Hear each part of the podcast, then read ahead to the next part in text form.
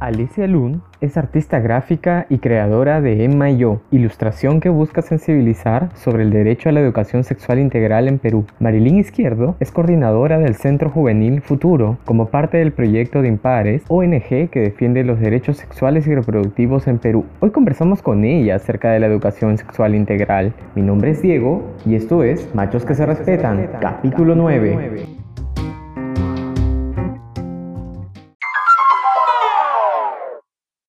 Hola Alexia, hola Marilyn, muchas gracias por haber aceptado esta invitación. Estamos hoy día muy contentos de tenerlas aquí en este nuevo capítulo del podcast Machos que se respetan. A pesar de que es un podcast eh, dedicado o específicamente quiere abordar los temas de masculinidades, ya nosotros habíamos abordado el tema de sexualidad en los hombres en dos capítulos anteriores dentro de esta temporada. Sin embargo, también creo que es importante que los hombres empecemos a hablar y empecemos a discutir y y a ¿por qué no?, a militar por una causa que tiene que ver con el derecho a la educación sexual y reproductiva en general y que tendría que estar ya incorporado en las escuelas de los distintos países de América Latina. Entonces, hoy día justamente queríamos invitarlas a ustedes dos porque hemos seguido sus trabajos, sus proyectos que tienen en las redes sociales, en Perú, acerca de cómo luchar por un derecho a la educación sexual y reproductiva. Una primera pregunta con la cual yo quisiera iniciar esta conversación, hay algunas cifras que yo he podido ir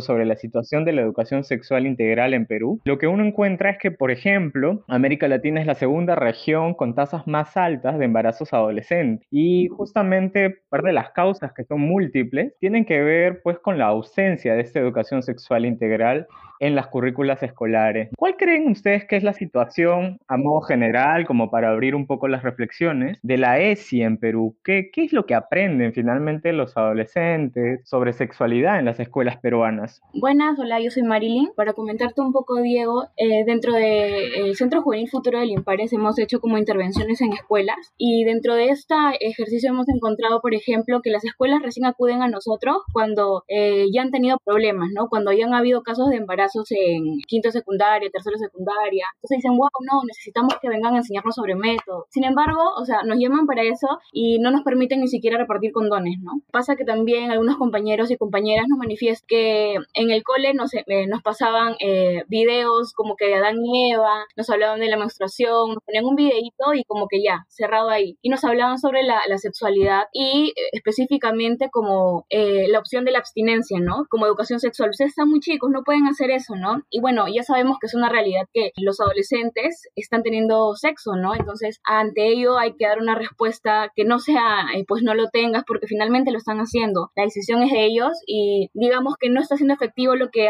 lo que históricamente se ha venido haciendo en las escuelas con respecto a la sexualidad. Por otra parte, eh, la sexualidad siempre ha sido ejercida de una manera como muy culposa y muy moral, por lo que esto ha, esto ha hecho que pues las personas tengan vergüenza en hablarlo y decirlo y eso es un poco lo que busca la educación sexual integral. Yo creo que una gran barrera es que no solo además que hay estos grupos conservadores que se oponen, ¿no? Sino que el Estado, por ejemplo, aunque lo haya hecho una política pública, no hace o no ha educado a los docentes, no los ha preparado para que puedan eh, ellos impartir educación sexual. Pues simplemente lo pone como ley, pero no hace que integralmente funcione, ¿no? Que a pesar de que sea una política pública, pues no hay los esfuerzos suficientes para que los docentes estén preparados para poder impartir eh, esta información a todos los jóvenes y los adolescentes en las escuelas, ¿no? Sabemos que somos una sociedad bastante conservadora, entonces es bien complicado implementarlo. Es por eso que las escuelas este, tienen que recurrir como a otras instituciones más especializadas para que puedan hablar con los alumnos sobre métodos anticonceptivos, consentimiento, masturbación. No, no saben, o sea, sus docentes que deberían estar preparados en ello, pues no tienen eh, los conocimientos suficientes porque no han sido capacitados de manera adecuada.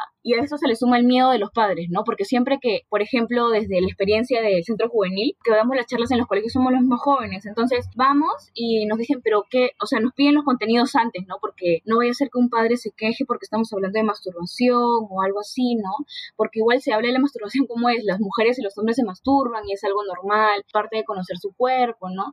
Pero le tienen terror como a ese tipo de contenido, que no distribuyamos como materiales que hablen sobre la masturbación como algo natural. Son muy conservadores, aunque quieren que se enteren sobre métodos, no quieren como que les digamos la información tal como es para que ellos puedan tomar decisiones correctas. Lo que no entienden a veces los padres es que educación sexual no quiere decir que a tu hijo le van a enseñar el Kama Sutra en el cole, ¿no? Sino es que básicamente les estamos dotando de habilidades personales para que ellos sepan tomar las decisiones en el momento adecuado, sepan identificar violencia, por ejemplo, ¿no? Entonces, este, esa es una gran barrera que pues desde la sociedad somos muy conservadores y pensamos que la educación sexual es algo que pues va a enseñarles a tener sexo a nuestros hijos. Sí, justamente me parece interesante visibilizar un poco desde los propios testimonios que tú has podido ver, recoger, ¿no? En el trabajo que hacen enseñando sobre educación sexual y reproductiva en los colegios en Lima, ¿no? Porque, por ejemplo, bueno, Marilyn, tú estás en la década de los 20, yo acabo de comenzar la década de los 30 y yo recuerdo pues que en el colegio la, la enseñanza sobre sexualidad era básicamente refería a la biología, ¿no? A la diferencia biológica entre hombres y mujeres. Y no, no hablábamos realmente sobre consentimiento, no hablábamos realmente, bueno, tal vez habíamos tocado en algún momento el tema de planificación y nos enseñaban por ahí algún documental muy simple y muy, eh, por así decirlo, aburrido sobre los métodos anticonceptivos, pero por ejemplo, tampoco había una reflexión crítica sobre cómo eh, necesitamos construir relaciones menos violentas o sobre la situación de violencia de género que principalmente afecta a las mujeres, pero que también reprime, por ejemplo, a las personas LGTBIQ, ¿no? Entonces, no sé, Alesia, si tú también puedes compartir tal vez un poco cómo fue la, educación sexual que tú habías recibido en, en la época de colegio. Bueno, en mi época, tipo en los 80s, 90s, em, de hecho la, la educación sexual era mínima, estaba enfocada básicamente en el tema reproductivo, biológico, e incluso temas como la menstruación se trataban así medio en secreto, ¿no? Nos separaban a las mujeres de los hombres y nos explicaban así todo como eh, misterioso de qué se trataba. Eh, si nos hablaban del aborto, obviamente fue desde un punto de vista religioso, restrictivo, eh, ¿no? Generando siempre miedos y culpas alrededor de eso. No nos hablaron ni siquiera mucho de, de los métodos de protección, solo de los procesos biológicos, tal cual, ¿no? Eh, y lamentablemente yo creo que no, no está muy diferente, no ha mejorado tanto en todos estos años. O sea, como decíamos, hay un, hay un intento por, aplicar una educación sexual, integral en los colegios, por este, poner un enfoque de género transversal, ¿no? que toque estos temas a lo largo de los años en la vida escolar, pero, pero todavía no se aplica. ¿no? Son tantos los filtros por los que se tiene que pasar son tantos adultos que ya tienen ese tema de la sexualidad este, eh, vista como con prejuicios y con, morbo y, con miedos que no, no llega a los alumnos como debe, definitivamente, ¿no? Lo que recibimos ahora, por más esfuerzos que hayan del Estado y lo que sea, no, no dista de lo que yo recibí cuando era pequeña. Sí, yo creo que es clave ahí y hacia eso vamos a ir en, en esta conversación, ¿no? ¿Qué formas hay de, de, justamente qué herramientas se pueden tener para, para abordar estos temas desde el hogar, también desde las escuelas? Y por ejemplo, ahí sobre, nuevamente, sobre la importancia de la educación sexual integral, ¿no? Tal vez habría que aclarar para las personas que nos escuchan desde otros países de América Latina que en el Perú no hay una legislación específica que respalda la educación sexual integral en las escuelas públicas, ¿no? Lo que hay es alguna resolución resolución ministerial del Ministerio de Educación y posteriormente hubo un juicio además en el cual se ratificó el derecho de los niños y los adolescentes, niños, niñas, para recibir educación sexual y reproductiva en las escuelas, ¿no? Que además me parece que lo más apropiado pues es que el Estado tiene esta obligación de brindar esta educación, pero claro, las familias hay una serie de temores, hay una serie de mitos sobre la sexualidad, probablemente muchos de los padres, las madres de familia no han recibido educación sexual integral, tal vez nunca en su vida, y sumado a eso, pues, creencias religiosas o algunos principios moralistas, quería preguntarles a ustedes sobre qué consecuencias creen que finalmente tiene este desconocimiento en nuestras vidas en general. Eh, ¿Qué consecuencias específicas tal vez para las mujeres primero? Y bueno, tal vez si tienen algún comentario sobre qué consecuencias podría tener también para los hombres. Estos grupos conservadores, este movimiento con mis hijos no te metas, ha ganado gran espacio dentro de los padres porque ellos trabajan o su mensaje está dirigido al miedo, ¿no? Le van a hacer daño a tus hijos y cosas así. Y creo que algo que debemos tener claro, una de las cosas que debemos resaltar nosotros es que es tan importante la educación sexual porque eso va a permitir que nuestros hijos, nuestros primos, todos los adolescentes puedan tomar decisiones correctas en, en el momento adecuado, puedan poder cumplir sus proyectos de vida, ¿no? Es tan importante esto porque esto va a permitir que integralmente cada adolescente se desarrolle de mejor manera. Porque ¿qué pasa? Inicialmente tú mencionabas sobre el embarazo adolescente. Obviamente una eh, chica que no ha recibido educación sexual integral puede embarazarse, además de eso puede contraer ITS. Pero ¿qué pasa con los hombres? No, los hombres como históricamente eh, tienen eh, la tarea de proveedores, muchos de ellos que sí asumen la responsabilidad porque hay otros que desertan, ¿no? Que embarazan muy jóvenes, no, digamos, atienden de la manera adecuada a sus hijos y a sus hijas. Entonces, para ellos la consecuencia básicamente es que tienen que empezar a trabajar de muy temprana edad y también interrumpen sus proyectos de vida. Yo hace poco estaba dando una charla para padres de familia y les mencionaba que, bueno, o sea, todos queremos que nuestros hijos lleguen a ser profesionales, tengan una vida tranquila, saludable. Pues esto, el que no tengan educación sexual integral o el que ellos básicamente no les hablen sobre sexualidad, hace que ellos no tomen decisiones adecuadas en el momento correcto. Además que puedan, no puedan identificar relaciones de violencia. ¿Qué pasa si los chicos eh, no reciben educación sexual integral? Pues no se cuidan y contraen ITS. Proyectos de vida se pueden ver interrumpidos por un embarazo no planificado, donde ellos tienen que empezar a trabajar pues muy temprano, e incluso antes de la mayoría de edad en muchos casos, y esto hace que tengan menos ingresos y eh, se perpetúe el círculo de pobreza, ¿no? Finalmente, en global, pues no, no, nos desarrollamos como país ni como sociedad. Y Alencia, ¿tú, ¿tú qué piensas sobre estas consecuencias específicas para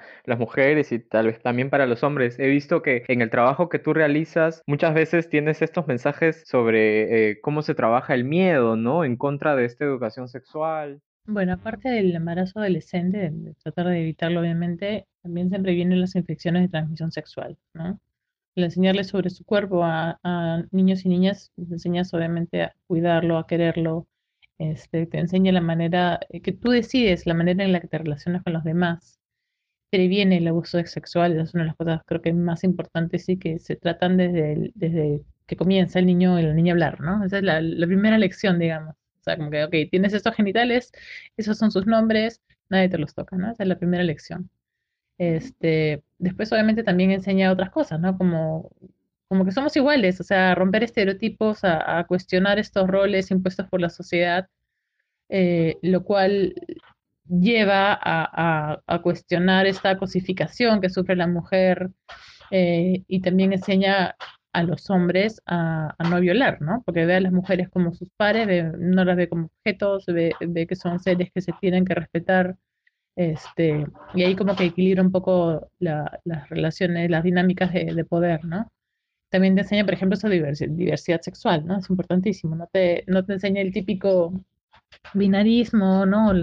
o la heterosexualidad normativa, te enseña sobre sobre todo este espectro, este abanico de, opciones, ¿no? En, cuanto a, orientación sexual, la identidad, expresión de género, este, y eso hace que, de nuevo, entremos a, este mundo en el que todos somos diferentes, pero igualmente valiosos, ¿no? Y eso es algo que, que tenemos que ir aprendiendo para a largo plazo erradicar eh, los temas de desigualdad, ¿no? Me resuena esta frase típica, pero que al final sigue siendo de lo más presente, ¿no? Que es que la información eh, te da poder, ¿no? Finalmente, te da poder, te da libertad de decidir, de elegir cómo quieres llevar tú tu vida sexual. Creo que todos deberíamos tener ese derecho, ¿no? No, no solamente esa suerte, porque lamentablemente hasta hoy la realidad en Perú es que muy pocas personas recibimos esta educación en momentos de, de adolescencia, ¿no? Y y ahora también estaba pensando, por ejemplo, las consecuencias que, existen para los hombres, ¿no? Yo leí este informe de un equipo de consultoras, consultores, dentro del que estaba Angélica Mota, sobre la educación sexual integral en Perú, y mencionaba como parte de las consecuencias también el problema del bullying, de la homofobia, de los suicidios, ¿no? De, niños, niñas que, que sufren bullying justamente por estos mandatos que pueden, que lo hemos tratado en este podcast sobre los mandatos de la masculinidad, ¿no? Como desde niños nos empiezan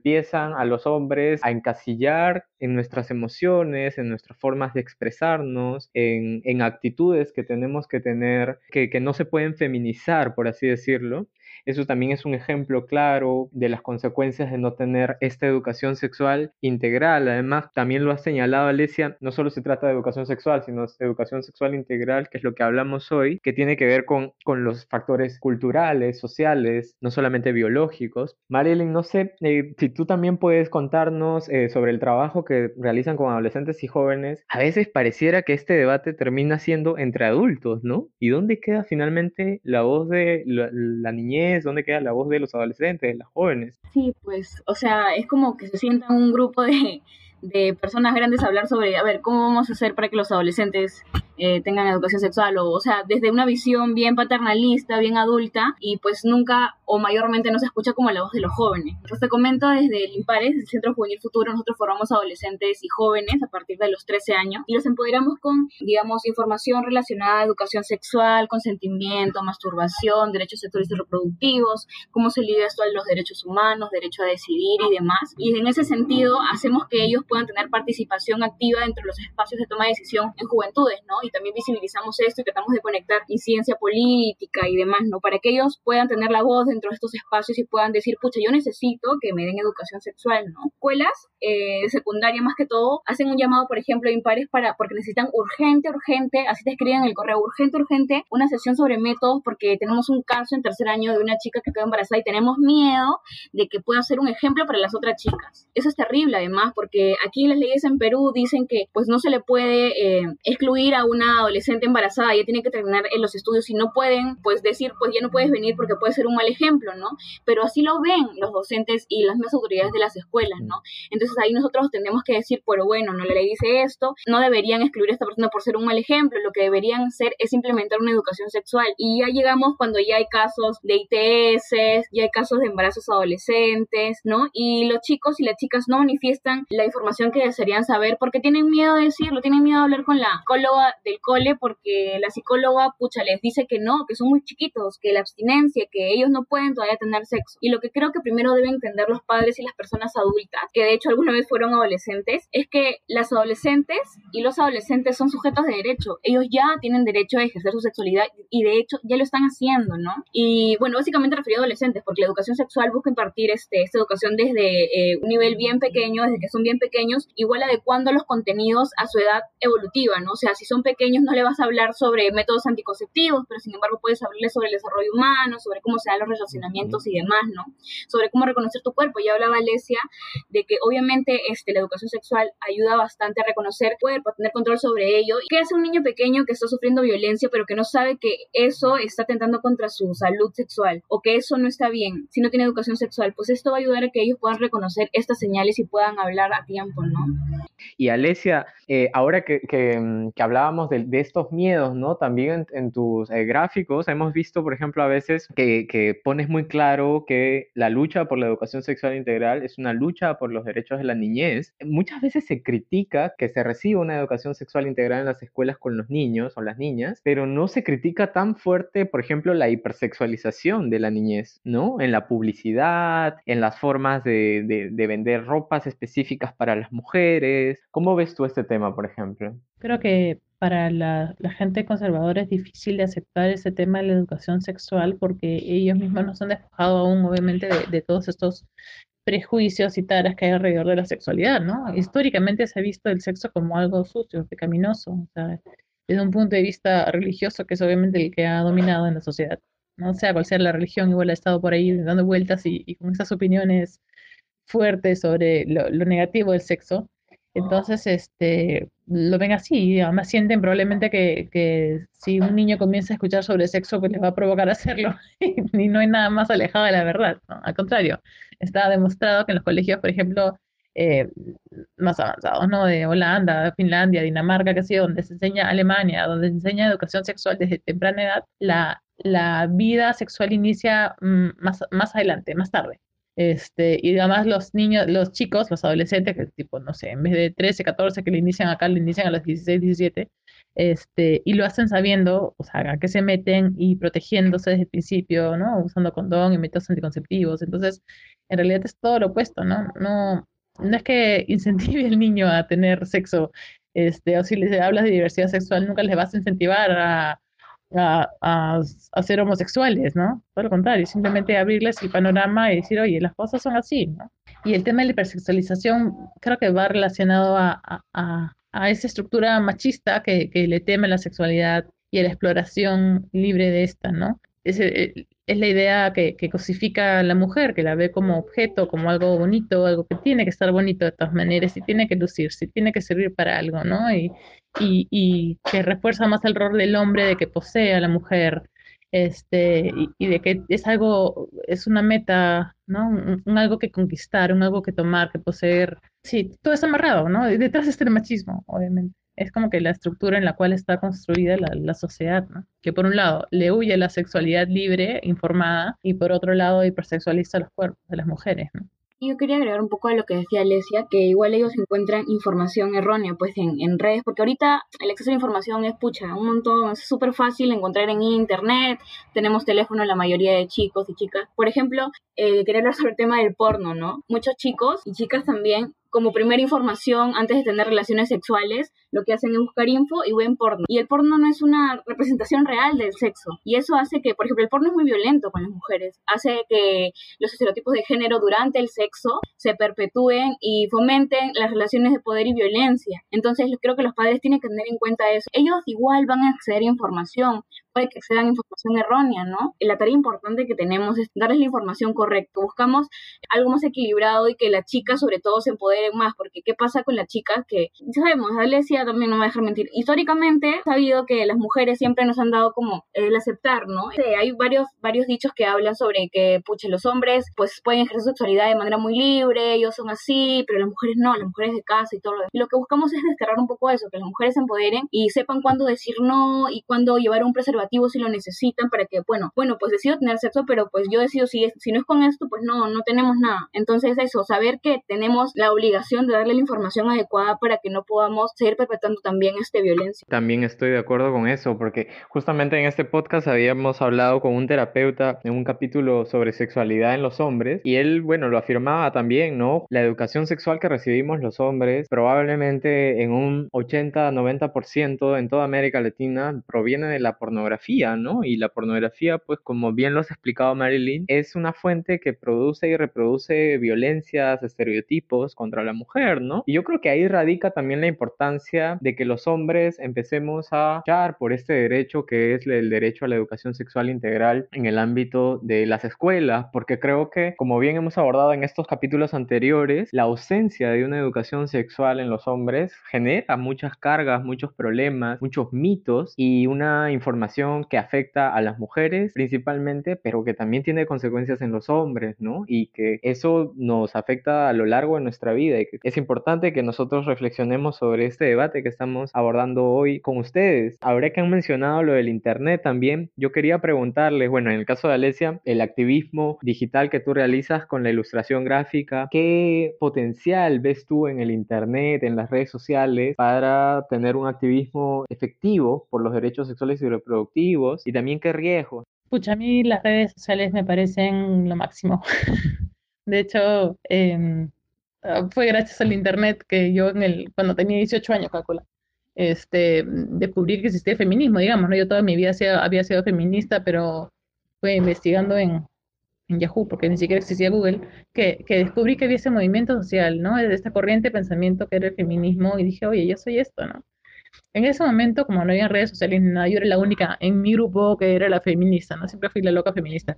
Este, pero ahora es diferente, o sea, las redes sociales realmente nos han abierto en, el feminismo un campo, un campo enorme, o sea, para, para hacer comunidad, yo veo chicas de 18 años pues ya organizando marchas y metiéndose a full así con todo en, en debates y en iniciativas eh, de cambio social, y eso es por las redes, ¿no? Porque nos han, nos han abierto este mundo donde, donde definitivamente no estamos solas, donde somos varias las que hemos sufrido abusos y discriminaciones en mayor o menor nivel y podemos juntarnos, organizarnos y encontrar una voz, ¿no? Por eso me parecía importantísimo.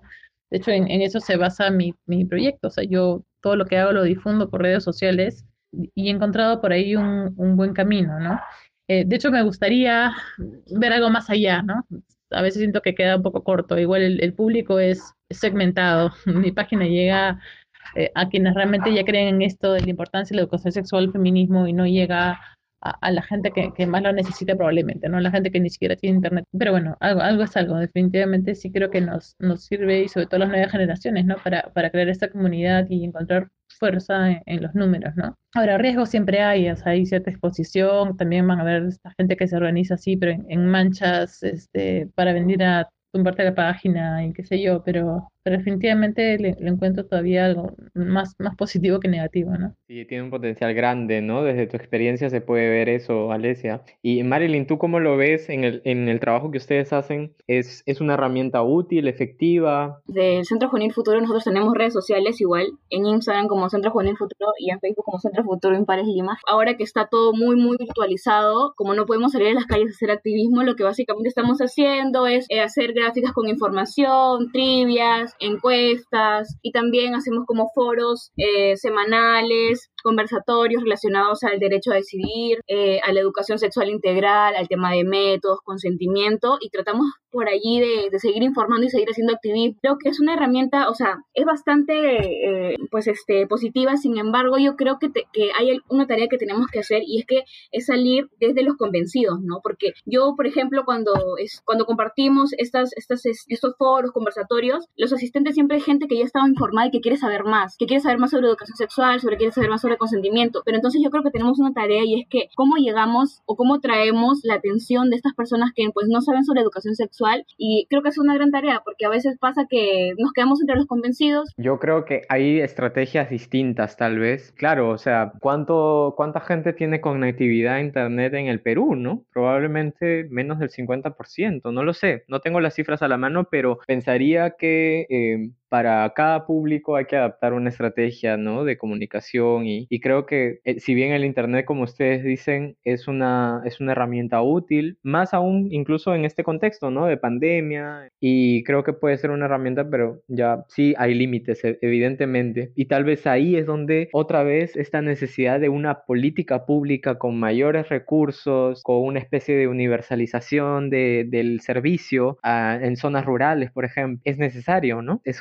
justamente rol del Estado de brindar una educación adecuada, intercultural y también accesible, ¿no? Si no, este derecho simplemente no, no va a llegar. Quería también hacerles ahí una pregunta a las dos. ¿Qué herramientas? Porque ustedes han mencionado que hay un problema con los padres y las madres que tienen mucho temor, tienen mucho tabú, tienen mucho desconocimiento, rápidamente caen en una abstención o una oposición directa al tema, ¿no? Pero también los docentes, las docentes, ¿qué herramientas creen ustedes que es lo, lo, que se debe priorizar ahí con ellos, con ellas? Sí, de hecho, como digo, incluso entre la gente que sabe que es importante hablar de sexualidad hay mucho miedo, vergüenza, no saben cómo comenzar o a qué edad tocar qué tema.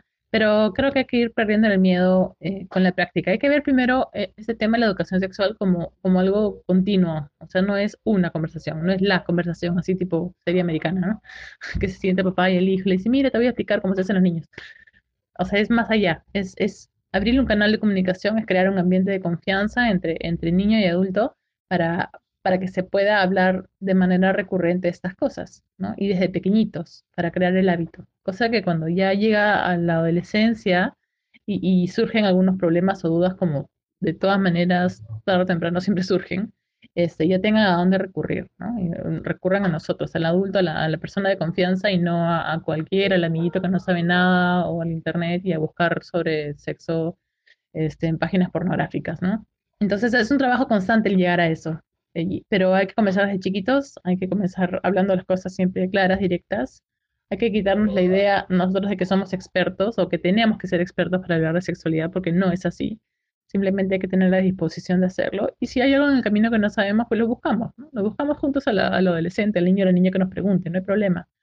Este, y esos temas ir desarrollándolos además según la curiosidad y el entendimiento y el nivel, el nivel de, interés del que escucha, ¿no? O sea, del niño, la niña o el adolescente. Yo le puedo haber explicado a mi hija sobre diversidad sexual, no sé, pues 20 veces ya desde que comencé, ¿no? Y, cada vez va a ir preguntando de repente un poquito más, o de repente un día simplemente me escucha tres minutos y me dice ya quiero jugar y se acabó ahí, ¿no? Hay que ir viendo y además cogiendo del diario la, esas oportunidades que tenemos para, para hablar sobre sexualidad, ¿no? El sexo está en todas partes, la sociedad está ahí llena de mensajes sobre sexualidad en la tele, en las películas, en la publicidad, en el camino, en la calle, en los periódicos, en todas partes. Entonces, ¿por qué no coger esas cosas, ¿no? Para ir preguntando la opinión del niño o la niña, este, debatiendo, oye, ¿qué te parece que hayan puesto pues esta chica bailando ahí de adorno en un video, ¿no? O ¿por qué esta chica en bikini vende ladrillos? No sé, ¿me entiendes? O sea, ir, haciendo que cuestione, que cuestione todo este sistema y haciéndole notar que hay efectivamente una manera en la que sean las cosas en la sociedad, que no necesariamente es la más correcta o la más sana para las mujeres, ¿no? Este, es un ejercicio de, diario, o sea, no es simplemente una lección, así como en el colegio, como que hoy vamos a hablar de la menstruación y ¡juá! te lanzan todo y ahí se acabó. No, ¿no? El tema de la sexualidad tiene que ser algo progresivo y, y habitual para que haya esta confianza y cuando surjan problemas puedan recurrir a nosotros o sea, sí creo que hay una gran crítica a, la forma en la que a veces trabajamos desde las organizaciones juveniles y demás, es que como ya sabemos y manejamos un mismo lenguaje, a veces no bajamos la info, ¿no? Como que hablamos en, en un lenguaje que nos entendemos todos, pero no, no nos entienden este, eh, los padres y las madres, entonces de repente eso, ¿no? Mejorar la manera en la que comunicamos, eh, bueno, hay esfuerzos que se están haciendo. Por ejemplo, desde Impares lo que hacemos es eh, hacer charlas con los mismos padres y, pues decirles la importancia de esto, ¿no? La importancia de que sus hijos puedan tener esa información para que prevengan violencia, eh, ITS, embarazos no planificados y puedan completar su proyecto de vida. Y creo que por ahí debemos ir, ¿no? Por el, cuidado de sus hijos, ¿no? Por, por protegerlos, porque esa es la manera en la que ellos quizá puedan entender, ¿no? Eh, porque igual, pero es complicado, es, es bastante complicado porque son conservadores y al igual que me imagino nosotros que estamos aquí conversando, hemos, tenemos arraigadas muchas, muchos pensamientos conservadores que personalmente me cuesta de construir día a día. O sea, me doy cuenta y digo, no, pucha, eso que estoy diciendo está mal. Entonces, imagínense nosotros que ya estamos en esto y las personas que igual aún no tienen esa información y que no creen en la información que nosotros impartimos, es como que es mucho más difícil para ellos. Entonces, creo que es clave que cambiemos la manera de comunicar. Sí, y creo que dentro de eso, pues, hay, probar muchas estrategias, recoger las buenas experiencias que tienen, por ejemplo, en proyectos como el de Impares, en proyectos como el de Emma y yo, de Alesia, sigue siendo un tema difícil. Creo que una estrategia puede ser trabajar también con las masculinidades y la sexualidad, el rol de los hombres para defender este derecho. Siento que ese es un, ese es un límite que, que me, me he percatado, ¿no? Que creo que desde el podcast al menos tratamos de hacer llegar el mensaje a, los hombres, a los cuestionamientos que tienen los hombres, al intento por deconstruir estos estereotipos, estas violencias que tenemos incorporadas y que día a día se van desarrollando. Quería pedirles ya por último, Marilyn y Alesia, ¿qué mensaje tendrían ustedes, ¿no? Para la juventud en distintos países de América Latina, ¿no? Acerca de la educación sexual integral, qué ponen, por qué consideran que es importante para ellos, para ellas. Yo sé que los adolescentes y los jóvenes saben que es un condón, o sea, la mayoría sabe que es un condón, ¿no? Pero creo que deberían este, ver la importancia que esto va a traer o el impacto que va a traer en sus proyectos de vida. Eh, quiere decir en su futuro, ¿no? En mi futuro, ¿qué quiero para mi futuro?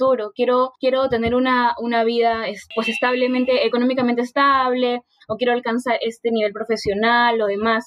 Y pues sabemos que vivir nuestra sexualidad es un derecho. Si queremos hacer o tomar este gran paso, debemos hacerlo de la manera adecuada para no tener problemas luego, ¿no? O sea, vivir nuestra sexualidad de manera libre y placentera, sin embargo, con, pues, tener, las medidas adecuadas. Todos hemos sido jóvenes, sabemos, eh, pues, que lo complicado que, que, es como recibir consejos y demás, pero creo que eh, hablando de, las personas que aún somos jóvenes y que en algún momento seremos padres o madres, y tratar de, eh, de hablar sobre ello, así yo no sea padre o madre también, con mis primas, con mis amigas, que no se me preocupa bastante que, que las chicas sigan accediendo por presión y esas cosas y es algo bastante problemático, ¿no? Porque muchas han iniciado su vida sexual por presión, porque pues este ya lo han hecho, y ellos ya lo han hecho, ¿tú por qué no? Entonces creo que eh, lo importante es reconocer qué quiero yo personalmente, ¿no? O sea, es como que desde los adolescentes o yo como joven pensar en qué quiero para mi vida, ¿no? ¿En qué quiero para mi vida? Pues si mi decisión ha sido tener sexo porque digamos que el sexo es algo chévere, eh, entonces pues bueno, si quiero igual tener sexo lo puedo hacer, pero igual quiero cuidarme de algo que me pueda pasar, ¿no?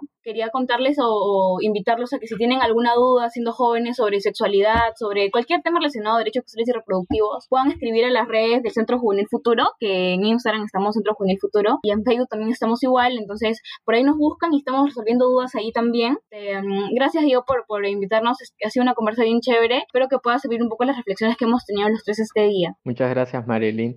Y en tu caso, Alesia. Mi mensaje para las, las y los adolescentes es que, se empoderen, que conozcan su cuerpo, que están en todo el derecho, que sepan además que, no están solos ni solas en esta, en esta búsqueda eh, y, que pueden encontrar la fuerza en números, o sea, que, que, si se organizan desde donde están, o sea, no, no tienen que saber eh, nada en especial, no tienen que haber estudiado una carrera, no tienen que haber eh, nada, ¿entiendes? Con lo que están, desde donde están, simplemente juntándose con más gente que piensa lo mismo, podrían comenzar a organizarse y levantar la voz contra las injusticias y, y podrían informarse sobre sus cuerpos, se lo deben, o sea, no es solo un derecho, sino también un deber informarse sobre su cuerpo, sobre cómo funciona, sobre el control que tiene sobre este, este, y que nadie más puede decir sobre ustedes, ¿no? Eso, y, pasar la voz, hablar, hablar con, nuestros pares, con nuestros amigos, amigas, con los niños y niñas a nuestro alrededor, este, de a pocos, con cariño, obviamente. También elegir batallas, ¿no? No, no les digo que se metan a, a, mecharse ahí en redes sociales, porque ni siquiera eso vale la pena, pero de a pocos y con cariño, hablar con nuestros pares sobre la importancia de la educación sexual, sobre la importancia como mujeres de decidir sobre nuestros cuerpos, sobre la importancia de los hombres de cuestionar este sistema en el que están, por más que sean ellos los privilegiados, ¿no?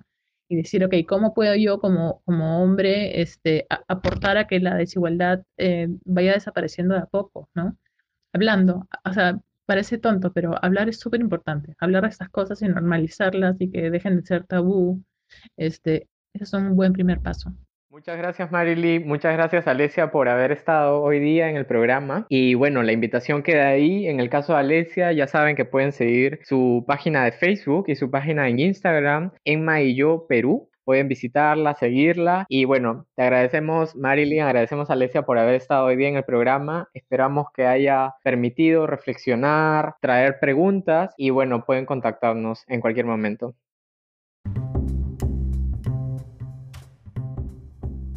Espero que este capítulo les haya gustado y que puedan compartirlo. Así seremos más en esta comunidad virtual. Nos encontrarán siempre como podcast Machos que se respetan en Spotify, Instagram y Facebook. Hasta el próximo capítulo.